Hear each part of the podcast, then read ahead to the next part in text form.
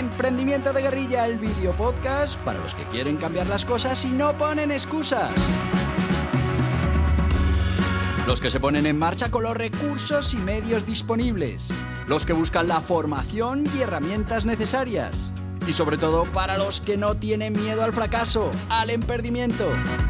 Así que si ya eres un guerrillero del emprendimiento o quieres serlo, bienvenido a nuestra comunidad. ¡Vámonos!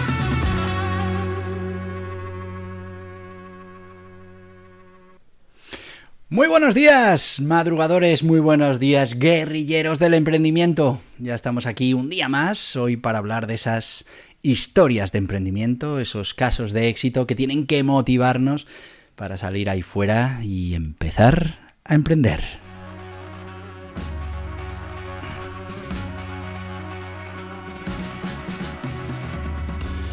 Y sí amigos, es que muchas veces necesitamos esa inspiración que nos dan las historias de emprendedores que ya lo consiguieron.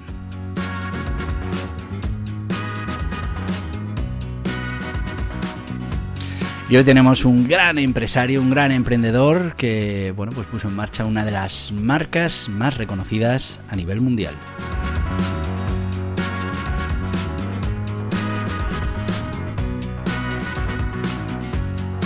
¿Y de qué marca estamos hablando? ¿De qué emprendedor? Bueno, pues si os digo soy Chiro, pues seguramente no sepáis de qué marca estamos hablando. Pero si os doy su apellido, seguro que sí.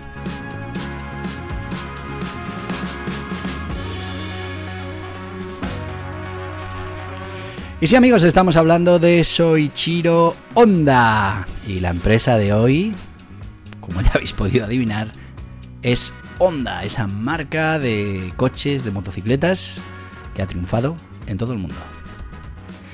Y sí, vamos a hablar, como os decía, de Soichiro Honda, que bueno, pues nació en un pequeño pueblo, tengo por aquí la chuleta, Hamamatsu, en la provincia de Shizuoka, en Japón, lo habré pronunciado fatal, pero bueno, claro, es que uno lo del japonés no lo domina. Bueno, nació en 1906 eh, en el seno de una familia humilde, esto mm, todos los emprendedores eh, lo cuentan así. Eh, un día os contaré la historia del legionario y la cabrera, que es un poco la, la, historia que yo tengo preparada para cuando triunfe espectacularmente, que sea la que cuenten de mis orígenes. Pero bueno, vamos a pensar que es así, una familia humilde.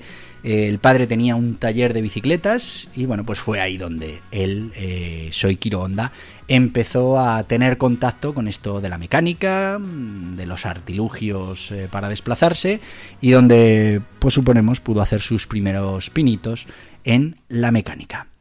Pero bueno, pronto mm, decidió salir de ese, de ese taller familiar y viajar hasta Tokio a los 15 años. Estamos hablando, fíjate, con 15 años ya se fue a Tokio y bueno, pues eh, allí empezó a trabajar para la eh, automotriz Hartz Sukai. Bueno, fue aprendiendo el negocio, fue aprendiendo cómo funcionaba todo el tema de los coches hasta los 21 años, que ya, mm, bueno, pues eh, salió convertido en un mecánico experto. Y bueno, le ofrecieron ser el director mecánico de la sucursal en su propio pueblo natal. Y bueno, pues allí fue como director mecánico. Mm, la verdad es que no tardó mucho en pensar en ponerse por sí mismo y en montar un negocio relacionado con todo esto de la mecánica que él había aprendido y que bueno, pues había visto en casa desde muy pequeñito. ¿Y qué decidió poner en marcha? Bueno, pues su primera idea fue eh, poner una fábrica de pistones. ¿Y tuvo éxito? Mm, pues no, tuvo un fracaso tremendo y además eh, gracias a tal pues, pues, el fracaso fue relativamente rápido. Y analizó por qué había fracasado en ese en ese negocio porque ese negocio no terminaba de funcionar.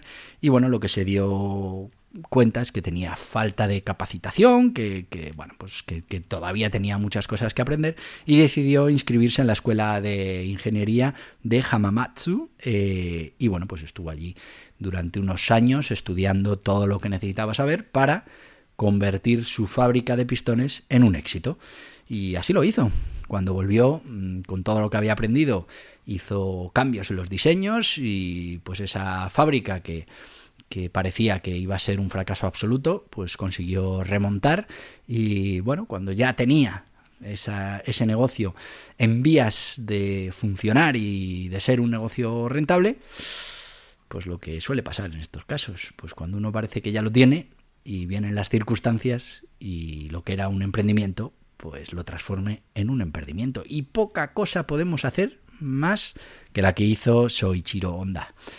¿Cuál fue esa circunstancia?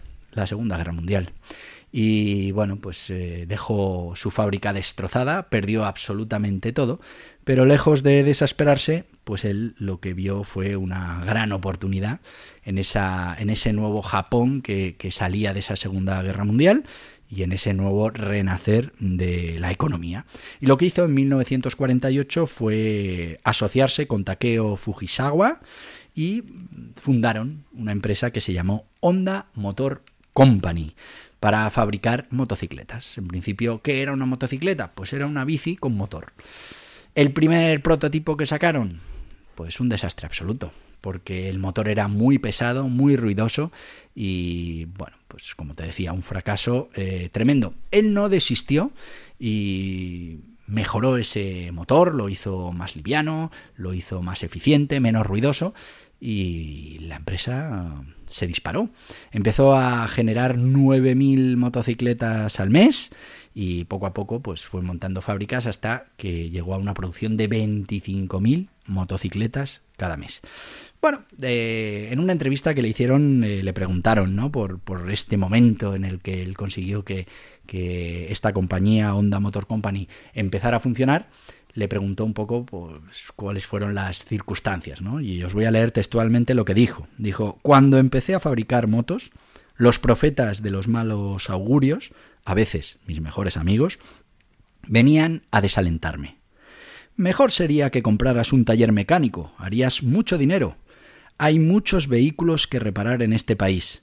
Y él dice, mm, yo no los escuché y pese a sus opiniones pesimistas, el 24 de septiembre de 1948 creé la compañía Honda Motors, que hoy brilla en todo el mundo. Bueno, pues eh, fijaos cómo él tenía claro lo que tenía que hacer y no se dejó desalentar por todos aquellos, como él los llama pesimistas, que bueno, pues le hablaban de algo tal vez más seguro como era un taller para reparar vehículos. A principios de 1960, Saikiro bueno, pues amplió esas actividades industriales y se dedicó de lleno al tema automovilístico. De hecho, uno de los objetivos que se planteó fue eh, ganar una carrera de Fórmula 1 con un coche que hubiera construido él y lo consiguió, lo consiguió en 1965. Bueno, pues eh, el imperio Honda mm, empezó a evolucionar, a crecer y fue en los 70 cuando ya decidieron dar el paso a esos automóviles que, bueno, pues eh, ahora mm, conocemos perfectamente de la marca Honda. Empezaron a fabricarlos en 1963 y el primer modelo fue ese Civic, que bueno, pues eh, consiguió llegar a un millón de unidades vendidas. Justo en ese momento decidieron lanzar el siguiente modelo, que era el Accord, que todos también conocemos y que son una enseña de esta compañía de Honda, eh, que como sabéis eh, se especializó en las motocicletas, pero que también construía automóviles. Bueno, antes de seguir, como ya sabéis que nos debemos a nuestros patrocinadores, vamos a dar paso a Gestoritas, que si no lo sabéis os lo cuento, es una gestoría online, más de 50 profesionales a vuestro servicio, plataforma para poder llevar al día todas vuestras obligaciones y fundamentalmente lo que te van a permitir es que dediques tu tiempo a lo importante, que es tu negocio. Ellos se encargan del resto. ¿Vas a darte de alta como autónomo? ¿Necesitas constituir una SL? ¿Quieres dejar de pagar de más en los servicios contables, fiscales y laborales de tu negocio? Muy fácil. Gestoritas. Asesoramiento ilimitado con un gestor asignado en Gestoritas. Lo último en tecnología, plataforma contable, fiscal y laboral, software de facturación, portal del empleado todo lo que necesitas para cumplir con tus obligaciones fácilmente también en Gestoritas. Con experiencia, además de en los negocios tradicionales, en los digitales, tiendas online, infoproductos, dropshipping y learning con los profesionales de Gestoritas. Visita gestoritas.es barra hola y empieza.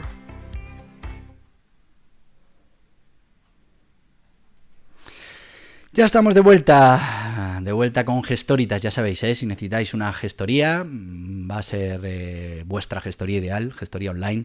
Tienen muchísimo conocimiento en todos los negocios que tienen que ver con el mundo digital, también con los negocios tradicionales.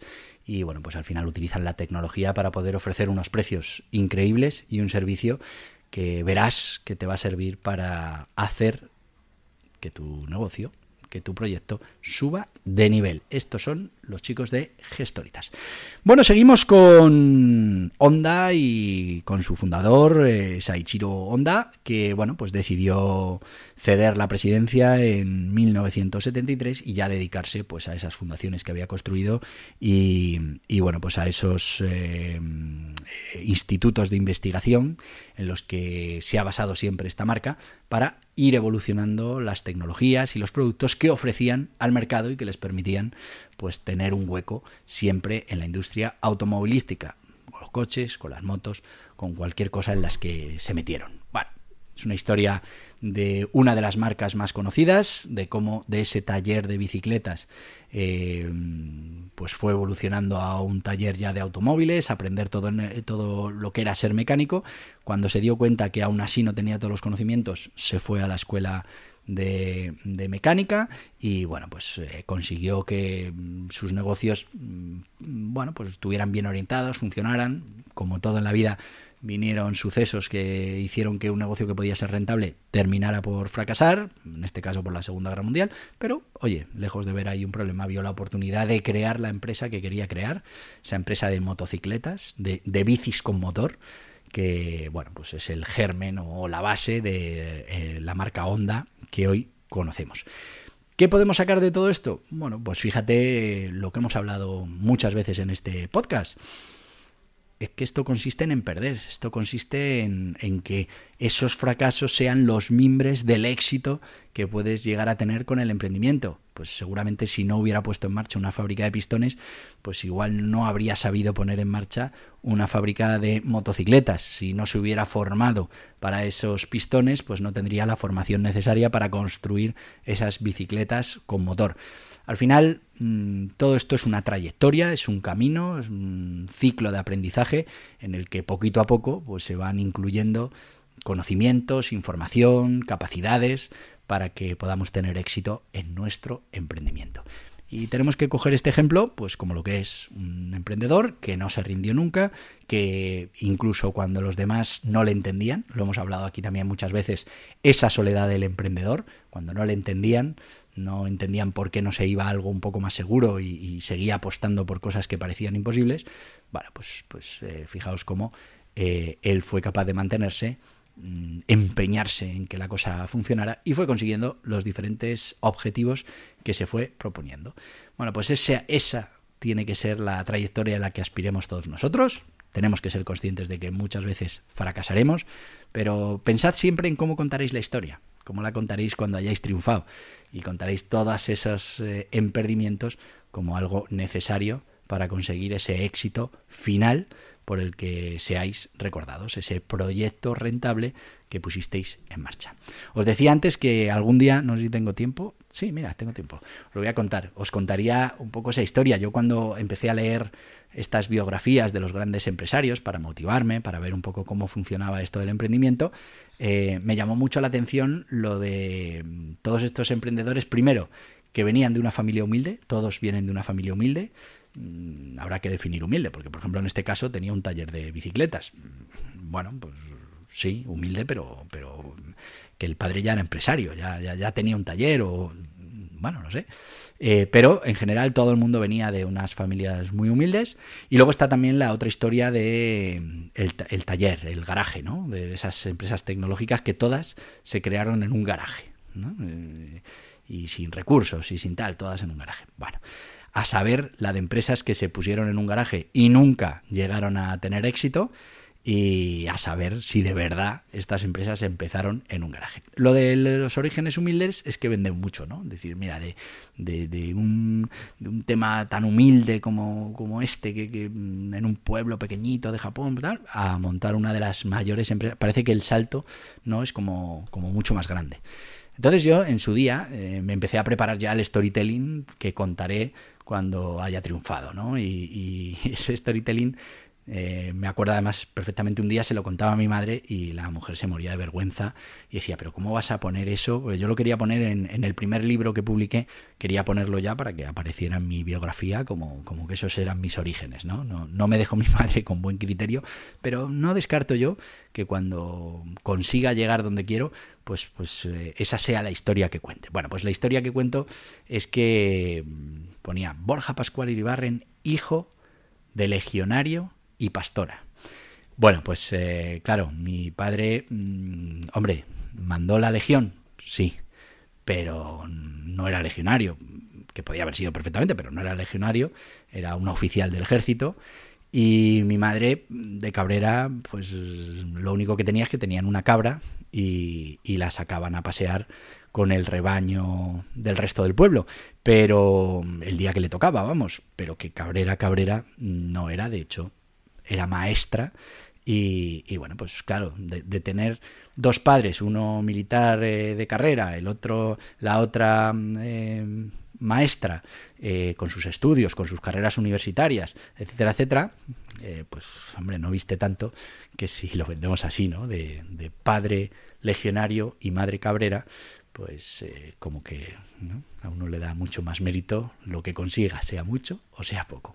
Así que oye, que también sepáis que muchas veces el relato se adapta un poco a, a las circunstancias y como veréis la mayoría de los emprendedores mm, no tenían recursos, vienen de familias muy humildes. Luego cuando rascas un poco, pues, pues ya te vas dando cuenta que, que igual Bill Gates o, el de Facebook o el de Apple, pues eh, no venían de un sitio tan humilde ni, empezaron con tan pocos recursos.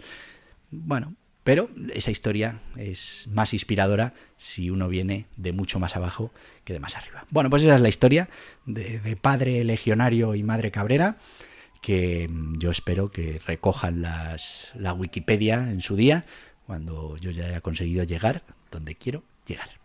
Pero este no es el tema de hoy. El tema de hoy es conocer esa vida del fundador de Honda, que os inspire y que, bueno, pues eh, cuanto antes os pongáis a emprender, a generar riqueza, que al final es en lo que consiste esto de emprender, en generar riqueza para ti, por supuesto, pero también para el resto de la sociedad. Y me voy a ir despidiendo, nos tenemos que ir ya hasta mañana, eso sí. Eh, mañana volvemos con un nuevo capítulo de este podcast de emprendimiento de guerrilla. Espero que nos acompañes. ¿Y dónde nos puedes encontrar? Bueno, pues ahora te lo voy a recordar, pero bueno, que sepas que estamos en YouTube, que estamos en iVoox, estamos en Apple Podcast, en Google Podcast, estamos en Amazon en absolutamente todas las plataformas. ¿Que tú eres usuario de podcast en otra plataforma que no en la que no estamos? Oye, dínoslo que buscamos la manera de estar también ahí para que te sea mucho más fácil seguir este podcast. Estamos en YouTube, estamos en Spotify estamos en vídeo porque es un vídeo podcast. Si te interesa vernos en vídeo, pues también tienes esa opción. Pero como os digo habitualmente, yo me voy a despedir porque tenemos ya un cierre en el que te voy a recordar todas esas plataformas en las que estamos. Así que nada más, hasta mañana, mañana te espero, guerrillero del emprendimiento. Hasta mañana. Y hasta aquí el podcast Emprendimiento de Guerrilla con este que les habla Borja Pascual. Mañana un nuevo capítulo, pero antes pedirte que te suscribas a este podcast en cualquiera de las plataformas YouTube, Evox, Anchor, Spotify, Apple Podcasts, Google Podcasts, Amazon Music. Y recuerda, si te ha gustado el contenido de hoy, dale un me gusta, compártelo y hasta mañana, guerrilleros.